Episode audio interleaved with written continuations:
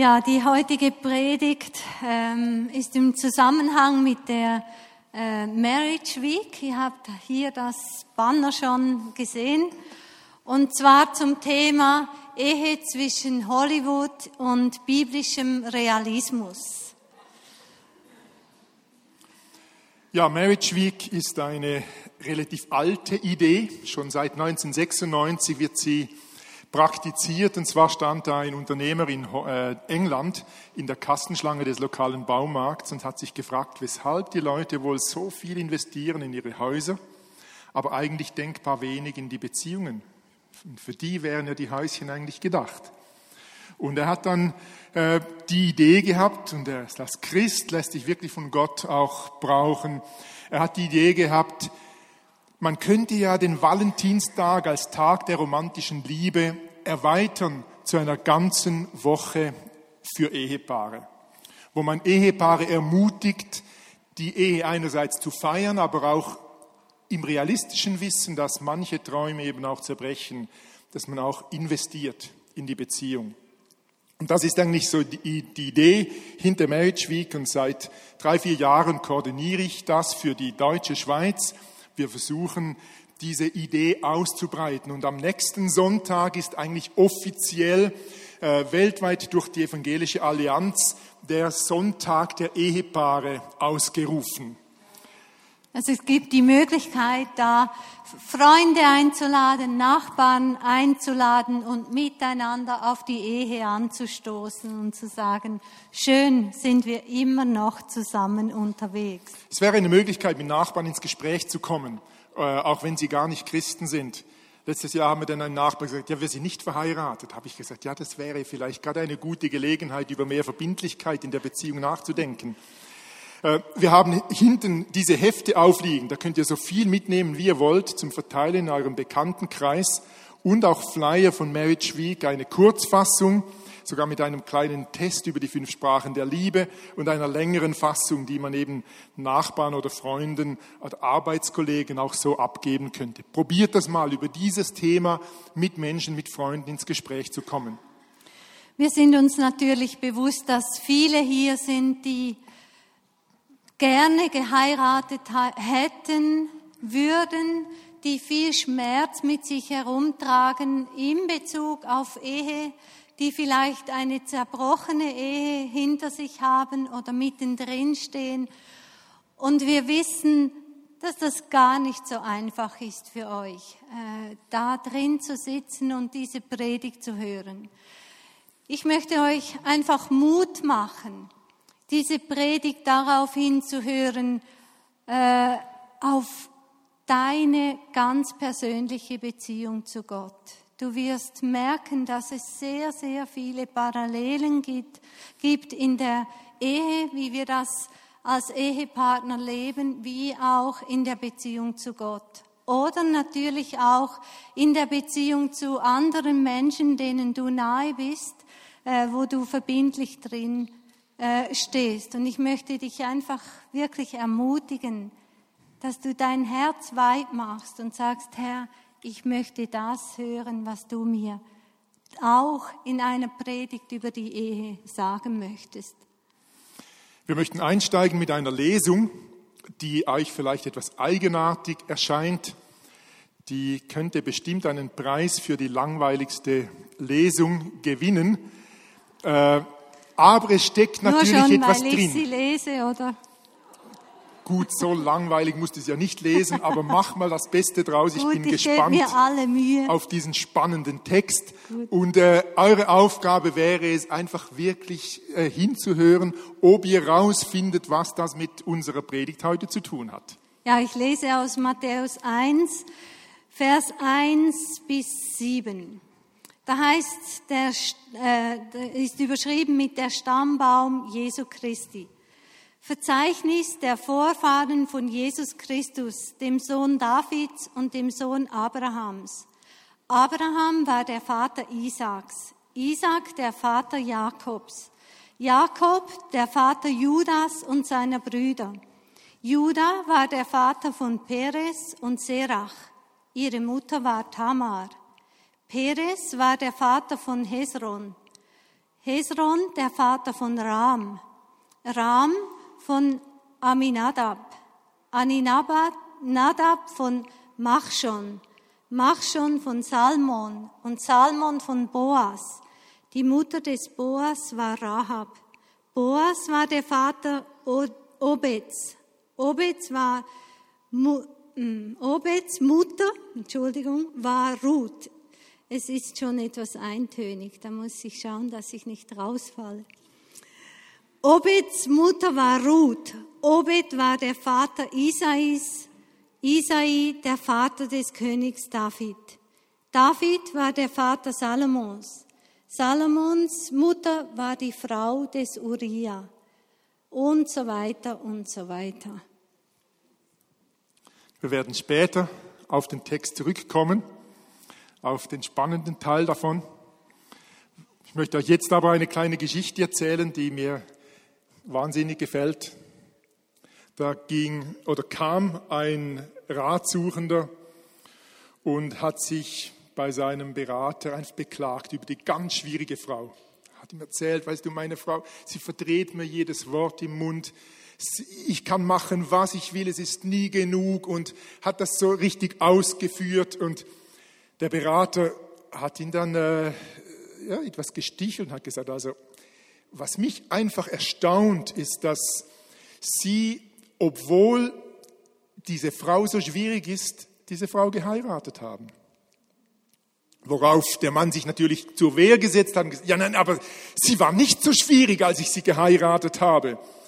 Worauf dann der Berater nochmal seinen Soben drauf gab und sagte, was? Sie wollen mir sagen, dass die Frau erst so schwierig wurde, seit sie mit Ihnen zusammenlebt. Ja, dazu haben wir noch ein passendes Cartoon. Das, genau. Mein Lieblingscartoon als ich dich küsste, dachte ich, du würdest dich in einen Prinzen verwandeln und nicht mich in einen Frosch. Ja, wenn wir heiraten, heiraten wir ja eigentlich unsere Vorstellung, was mir der andere bringen könnte. Also als ich Wilf geheiratet habe, habe ich gedacht, Wilf ist so ein Menschenfreund, der wird sich immer um mich kümmern und ich werde immer für ihn an erster Stelle stehen und es wird nichts geben, was ihn abhalten wird, einfach mich im Auge zu behalten. Und dann war er noch groß, das war auch noch wichtig. Also ähm, das war ähm, wirklich meine Vorstellung, das wird dann passieren, wenn ich Wilf heirate. Gut, die Größe, die ist glücklicherweise geblieben. Geblieben, ja. Der Rest der Träume hat sich aufgelöst. Aber es ist einfach so, wir haben unsere Vorstellungen von einem Traumprinzen oder einer Traumprinzessin und sind eigentlich, wenn wir ganz ehrlich sind und wenn wir zurückschauen, eben verliebt in die Vorstellungen und wir haben oft den Eindruck, ja, irgendwann wird er oder sie sich dann schon so entwickeln, wie ich mir das vorstelle. Wir hoffen, dass dieser Prinz eben sich noch irgendwie äh, aus dem Frosch heraus entwickelt. Ja, und natürlich sind wir geprägt von Hollywood-Vorstellungen. Wir sehen im Film, wie die wirklich Schmetterlinge haben, wie die Leidenschaft über Jahre bleibt, wie sie äh, einander gut, meistens tief sieht man sie in die nicht über Jahre. ja gut, aber sie schauen einander tief in die Augen und landen im Bett und was das Schönste ist, sie erwachen mit schön frisierten Haaren und es ist alles immer noch wunderbar, top geschminkt, oder? oder? Das ist immer, Sex ist immer bestens, alles klappt und so. Das sind so die Hollywood-Vorstellungen, von denen auch wir in unserer Zeit zweifelsohne einfach geprägt sind. Und ob wir, obwohl wir wissen, dass das nicht Realität ist, ist es phänomenal, wie sich das trotzdem so bei uns eingräbt und wir eigentlich diesen Vorstellungen nachleben. Interessant ist auch, in den letzten Jahren haben wir einen Trend hin zu immer verrückteren Hochzeiten. Ich meine, ich bin selber etwas, ich darf nicht zu laut sagen, weil ich habe selber unsere Tochter auf dem Pferd zum Bräutigam geführt. So. Es war auch filmreif, aber mir scheint, dass je mehr eigentlich Ehen eben schwierig werden, Äh, und je höher die Scheidungszahlen klettern, desto verrückter werden diese Traumhochzeiten, wo man den vermeintlich schönsten Tag des Lebens kreieren will. Äh, es ist irgendwie einfach aus der Balance geraten. Und eben, bleibt irgendwo in einer Traumwelt. Ja, und die zentrale Frage, die uns leitet, ist, wer passt zu mir? Wer gibt mir genau das, was ich brauche? Das, dieser Frage eifere ich nach und diese, diesem Mensch suche ich, wer gibt mir das, was ich brauche? Ja, letztlich, wer kann mich glücklich machen? Das ist so die Frage dahinter. Jetzt, wenn wir diese Ideale etwas in Frage stellen, äh, wissen wir natürlich, dass auch die Bibel ein Ideal hat. Wir lesen im Epheser 5, Vers 32 die ganz interessante Stelle, wo Paulus die Ehe als Bild bezeichnet. Also er sagt da, hinter diesen Worten, wo er die Ehe beschreibt, verbirgt sich ein tiefes Geheimnis. Ich bin überzeugt, dass hier von Christus und der Gemeinde die Rede ist. Doch die Aussage betrifft auch jeden von euch ganz persönlich. Jeder soll seine Frau so lieben, wie er sich selbst liebt, und die Frau soll ihrem Mann mit Ehrerbietung begegnen. Ich finde es eine wunderschöne Aussage, dass wir in der Art und Weise, wie wir Beziehungen leben. In der Gemeinde, untereinander, aber auch in der Ehe, dass wir durch die Art und Weise, wie wir Annahme leben, wie wir Barmherzigkeit, Freundschaft, Liebe leben, etwas sichtbar machen dürfen von diesem Wunder der Liebe Gottes uns Menschen seiner Gemeinde gegenüber. Ist ein riesiges Privileg, wenn wir es von dieser Seite her betrachten. Kann natürlich auch etwas Druck äh, bedeuten, wenn wir einfach mal so kurz die Augen schließen, die Verheirateten zumindest, und sich mal so die letzten 24 Stunden einfach äh, so reflektieren. Wie waren Sie? Wie, was haben Sie widerspiegelt? Haben Vielleicht. Sie etwas vom Geheimnis der Liebe Christus zu seiner Gemeinde widerspiegelt? Aber es ist das, was Gott letztlich äh, uns wirklich schenken möchte. Also das ist die eine Seite, das biblische Ideal. Und auf der anderen Seite ist die Bibel eben auch sehr realistisch. Und da Damit kommen wir jetzt zurück.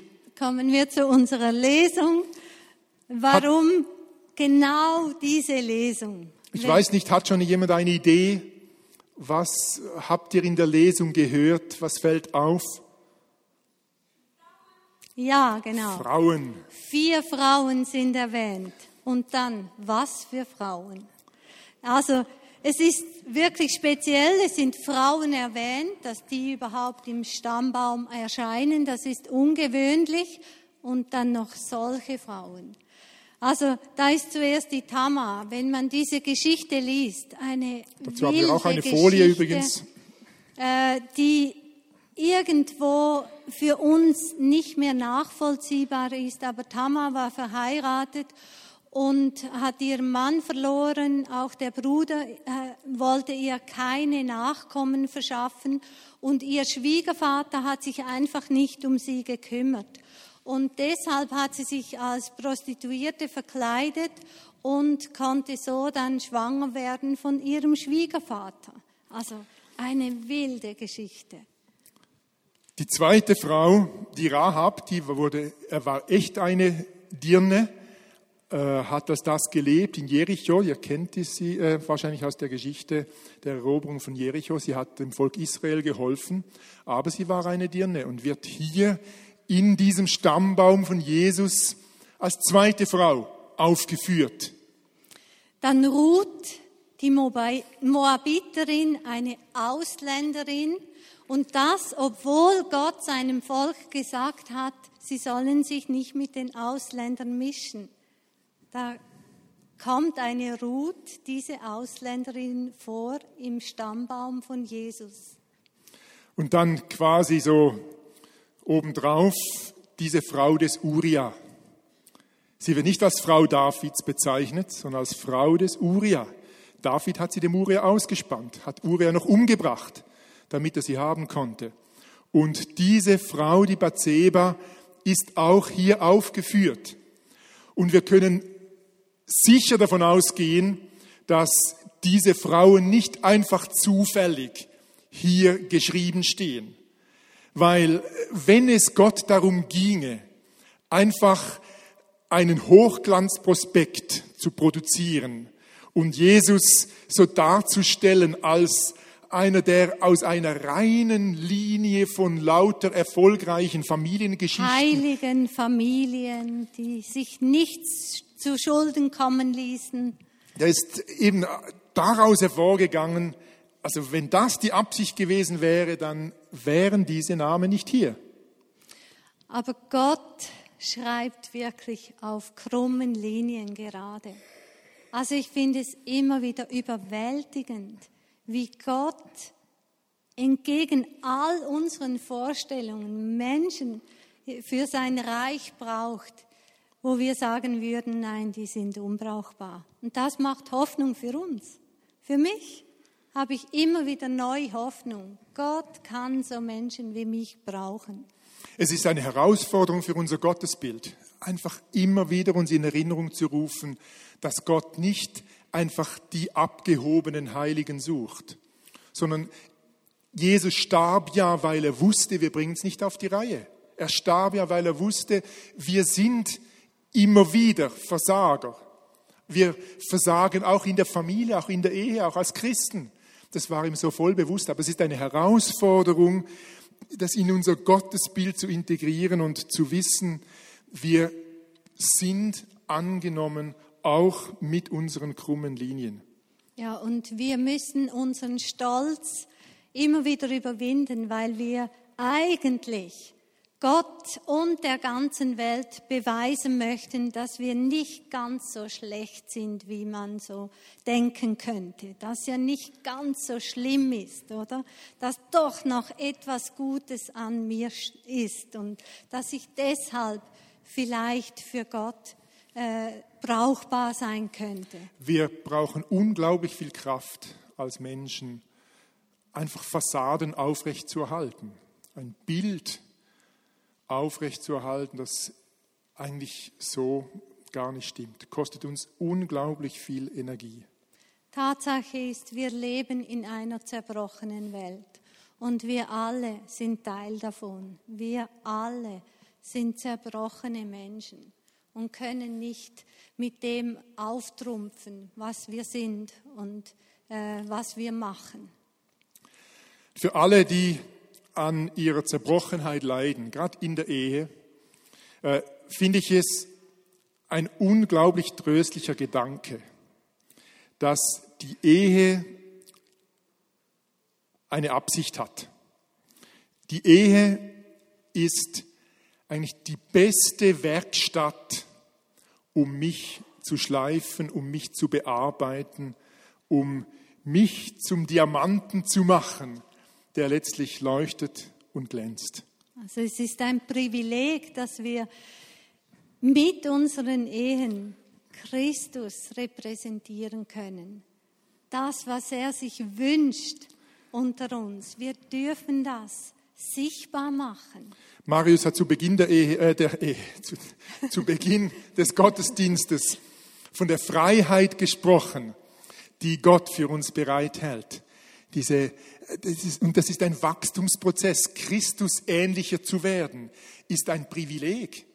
Im Anschauen seines Bildes, wie es dort im Korintherbrief heißt, werden wir selber immer mehr umgestaltet in sein Bild. Wir erkennen, wo die Baustellen sind, wo ich äh, ihn an mir arbeiten lassen möchte. Ich kann mich ihm immer wieder neu ausliefern, dass er an mir arbeiten, an mir schleifen kann. Es ist ein riesiges Geschenk der Freiheit und dieser Weg, der geht nur über Arbeit, nur da, darüber, dass ich mich eben ihm immer wieder neu einfach hingebe, hinhalte. Äh, ja, nirgendwo sind wir so nahe mit uns selber konfrontiert. Also dort, wo wir so enge Beziehungen leben wie in der Ehe, dort bekomme ich sehr scharf gespiegelt, wer ich wirklich bin. Ich denke, wenn bei uns Gäste zu spät zu Besuch kommen, zu spät zum Essen kommen, dann habe ich sehr viel Verständnis und sage, ja, ja, kein Problem, das geht schon und natürlich und so. Aber wenn Wilf kommt, zu spät, zu spät kommt, kommt was nur gelegentlich was äh, ja ab und zu mal vorkommt, dann ärgere ich mich, dann nerve ich mich und ich merke halt mal, was ist eigentlich das Problem? Warum reagiere ich so anders bei Gästen und bei Wilf, bei der Person, die ich eigentlich am liebsten habe? Oder ich für mich habe früher den Eindruck gehabt, ich sei ein sehr guter Zuhörer, habe das als Psychiater auch geübt, zuzuhören. Und erst in der Familie habe ich dann realisiert, dass ich nicht immer als guter Zuhörer erlebt werde.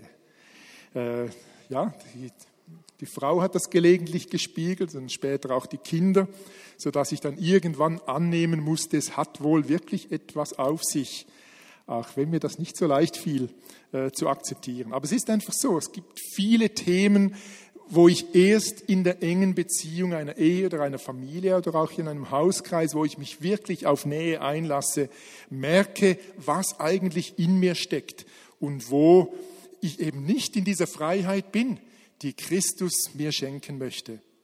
Häufig ist es ja so in Konflikten, dass ich sage, du hast ja wirklich das und das gesagt oder du hast das nicht gemacht, was du dringend eigentlich äh, machen müsstest oder was du versprochen hast. Du hast und darum mache ich auch nicht.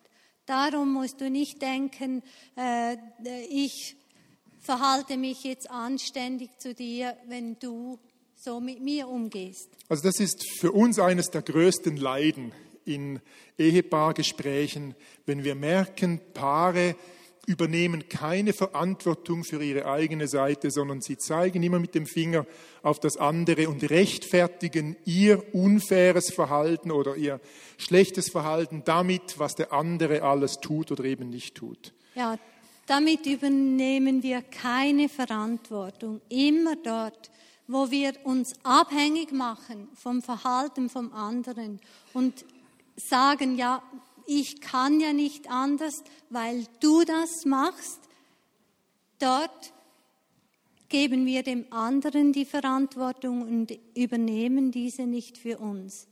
Und ich denke, dann sind wir immer in einer Pattsituation. Wir können nur dort wirklich äh, Verantwortung übernehmen, wo ich weiß, da geht es um mich, um mein Verhalten. Und das kann und will ich nicht mit dem Verhalten vom anderen entschuldigen. Und wenn es um mein geistliches Wachstum geht, darum, dass ich Christus ähnlicher werde, dann äh, kann ich immer nur für meine eigene Seite, für meinen eigenen Weg die Verantwortung übernehmen. Und Christus wird immer mit mir dran sein vielleicht da und dort auch mit dem Ehepartner einen Weg gehen, aber das ist nicht meine Verantwortung. Meine Verantwortung ist mein eigenes Herz, meine eigene Herzenshärtigkeit, Hartherzigkeit oder meine Weichherzigkeit. Das ist meine Verantwortung. Ja, also pointiert könnte man sagen, es ist nicht das Verhalten des Partners, das meine Ehe kaputt macht, sondern meine Hartherzigkeit. Meine Reaktion auf das Verhalten des Partners. Christa erzählt da immer die Geschichte von der alten Tante, die, wie heißt das Plakat, das sie aufgehängt die hatte? Hat sie, äh, bei uns, wir hatten ein Geschäft, einen Laden und äh, da hat sie diesen Spruch aufgehängt und mich auch immer wieder da hingewiesen. Ähm, nicht das, was andere Menschen dir antun, schadet dir, sondern deine Reaktion darauf. Also nicht das, was andere Menschen dir antun, schadet dir, sondern deine Reaktion darauf. Und ich weiß, dass mich das als Kind äh, manchmal sehr genervt hat, wenn sie im richtigen Augenblick gesagt hat, du Christa, äh, lies mal dort das fand ich gar nicht cool, aber ich habe diesen Vers nie vergessen. Aber es ist seit Adam und Eva ein klassisch menschliches Verhalten, dass wir die Verantwortung dem anderen geben. Nicht ich, sie hat den Apfel gebracht. Und wunderschön ist ja, dass Jesus uns hier wirklich etwas anderes gebracht hat und uns in der Beziehung zu Jesus einfach äh, geschenkt ist, dass wir umdenken, dass wir umlernen können. Im Reich Gottes ist ja alles anders als bei uns. Da wird alles auf den Kopf gestellt. Und äh, davon zeugt auch das Zitat von Jean Vanier.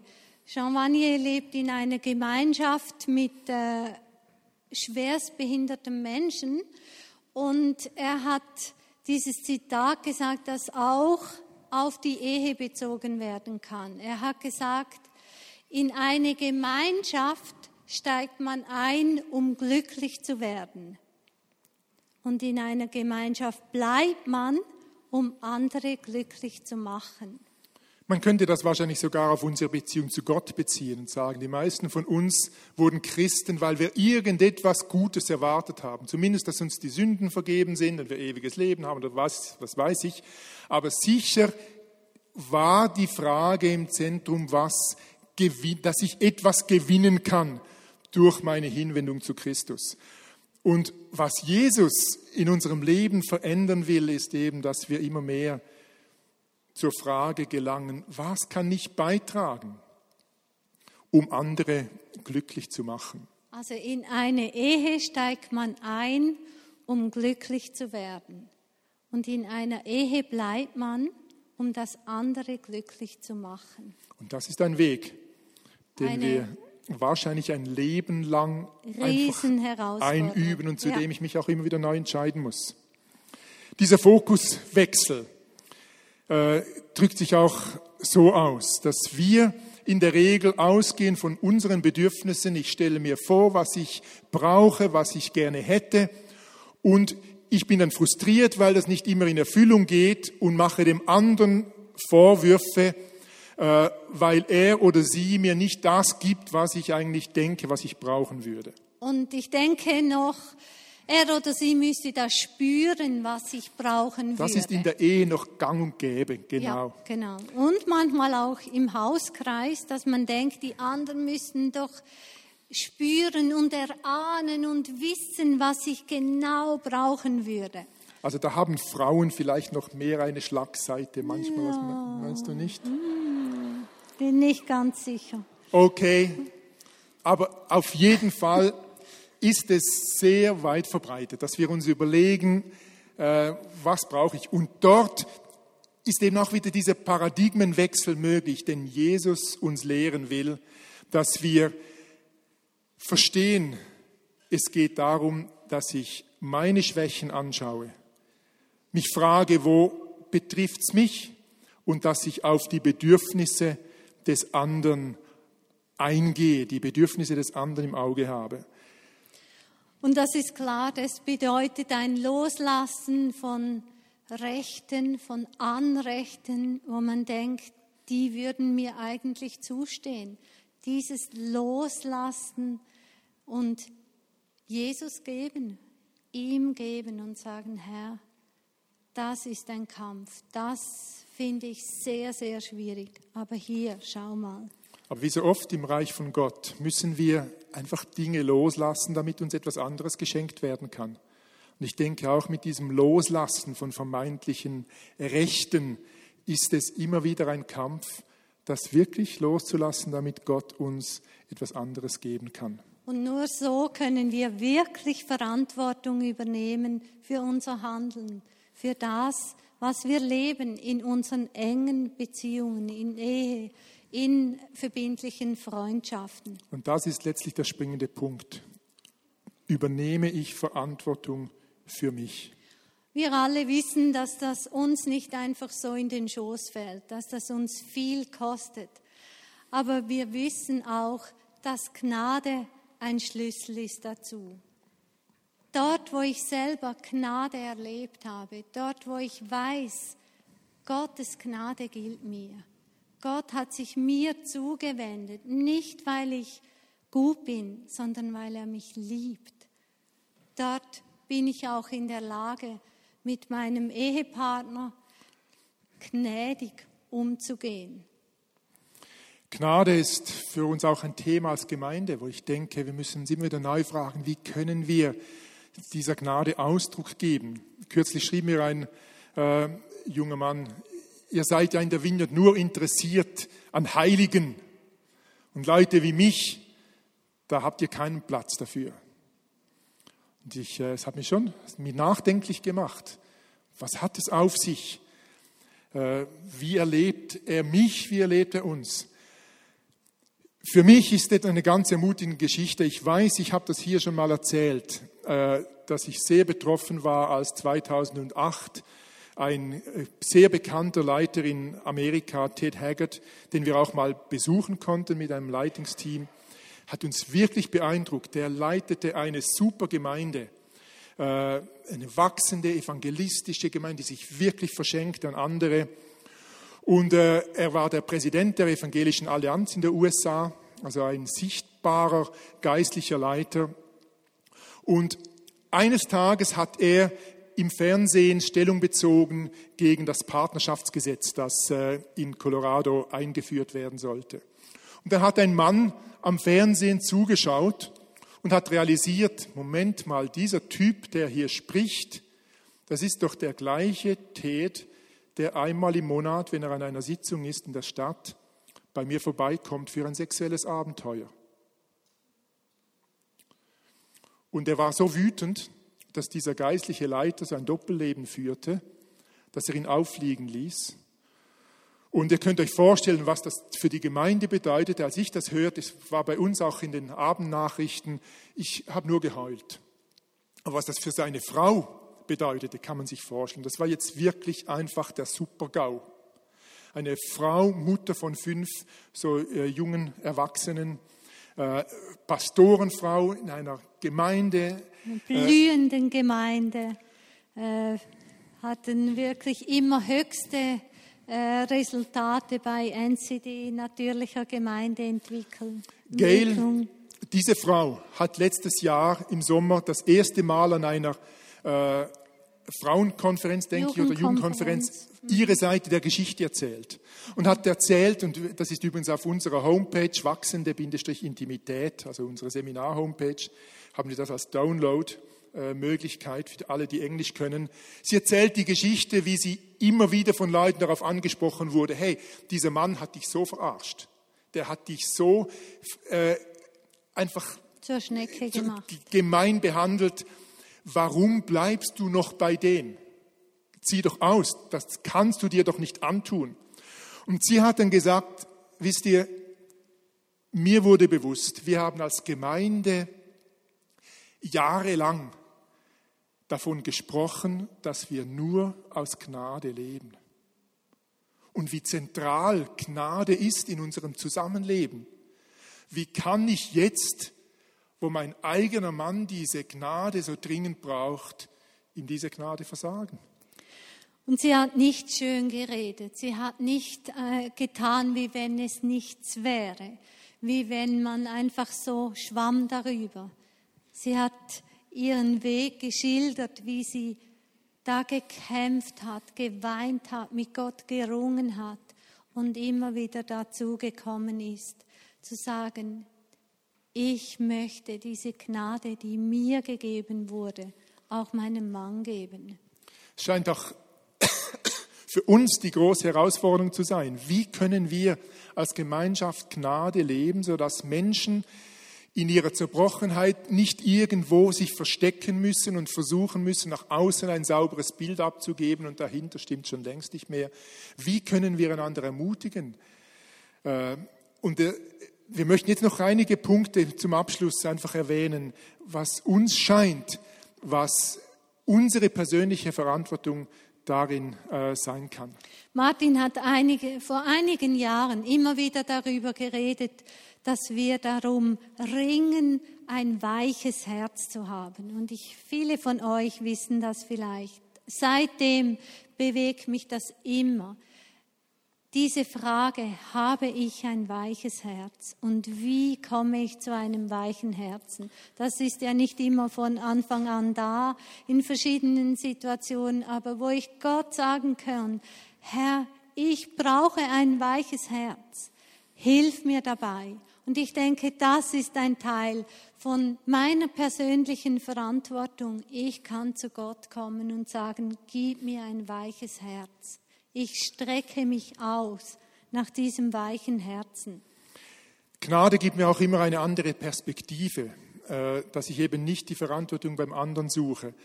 Und da hilft mir immer wieder die Geschichte, die habe ich sicher auch schon erzählt, von einem Mentor von mir, der uns mal geschildert hat, wie er mit seiner schwierigen Frau sehr oft im Clinch war und wirklich massiv gestritten hat.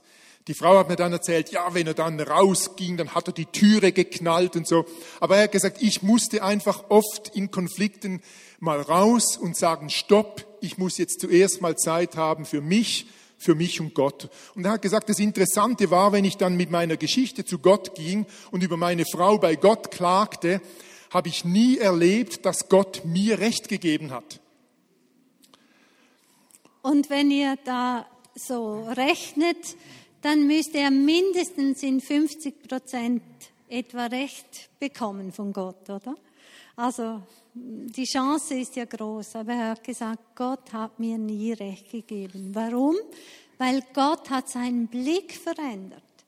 Nicht, weil er vielleicht nicht Recht gehabt hat, aber er hat seinen Blick umgekehrt. Es ging dann eben plötzlich nicht mehr um das Versagen und die Fehler des anderen, sondern um meine Fehler. Gott führt mich immer wieder zurück dorthin, wo ich Veränderung über, äh, Verantwortung übernehmen kann, wo ich äh, Veränderung suchen kann. Ja, und diese Verantwortung können wir dort auch nehmen, wo wir Gott wirklich einladen, mit in unserer Ehe dabei zu sein. Ich denke, dieses Bild von diesem Mann ist sehr schön, dass er hinausgeht und mit Gott darüber spricht.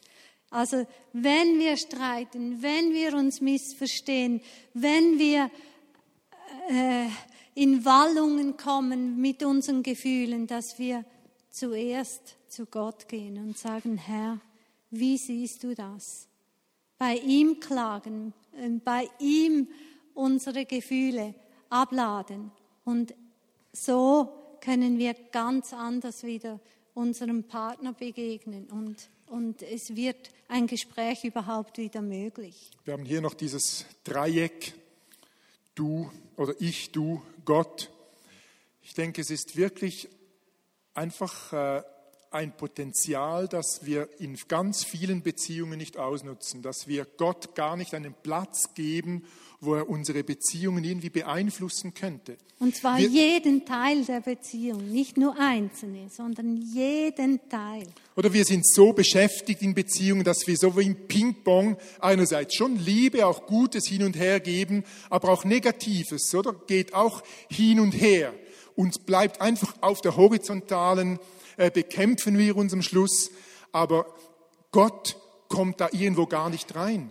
Und wir müssen immer wieder darum ringen, Gott diesen Platz zu geben, wo er echt Einfluss nehmen kann auf unsere Beziehungen, auf mein Verhalten, auf meine Sicht, auf meine äh, Herzenshärtigkeit oder Weichheit. Und das möchten wir euch ermutigen, einfach diesen Platz mal zu reflektieren, euch zu fragen, wie sieht es in meinen Beziehungen aus? Wie sieht es in meiner Ehe aus? hat Gott, hat Jesus diesen Platz. hat er die Möglichkeit, mir immer wieder ein weiches Herz zu schenken? In England haben sie jedes Jahr während Marriage Week die sogenannte Marriage Week Challenge, also die, die Marriage Week Herausforderung. Und wir möchten euch auch eine mitgeben. Wir hatten den Gedanken, dass wir mal alle einladen, während der kommenden Woche vom 7. bis 14. Februar dass ihr einen Flyer mitnehmt, der liegt hinten auf beim Tisch, hängt den irgendwo in die Küche und dann versucht euch jeden Tag daran zu erinnern, dass ihr ganz bewusst Gott einladen wollt. Und ihr könnt das tun, indem ihr bei jedem Essen ein extra Gedeck auf den Tisch stellt. Also so zum Sichtbarmachen, da sitzt Jesus. Und beim Tischgebet könnt ihr ihn bewusst einladen oder wenn ihr Familie habt, dann bittet eure Kinder, dass sie diesen Tisch so richtig schön decken, dass es einfach klar wäre, wenn jetzt Jesus zur Türe reinkäme, der wäre begeistert, so empfangen zu werden. Versucht das mal eine Woche lang und wir sind gespannt von euch zu hören, was das in euren Beziehungen, in euren Ehen, in euren Familien oder in eurer Wohngemeinschaft oder wo immer äh, bewirkt. Ja, und damit wollen wir auch noch kurz eine Möglichkeit geben, Antwort zu geben. Wenn du merkst, ich, ich möchte wieder ganz neu mich entscheiden, ein weiches Herz zu haben, ganz neu sagen, Herr, komm mir an meine Seite, komm, hilf mir, ein weiches Herz zu haben, sei das in meiner Ehe oder in anderen Beziehungen. Hilf mir, komm da rein. Dann lade ich dich einfach ein, äh, aufzustehen, damit wir für dich beten können.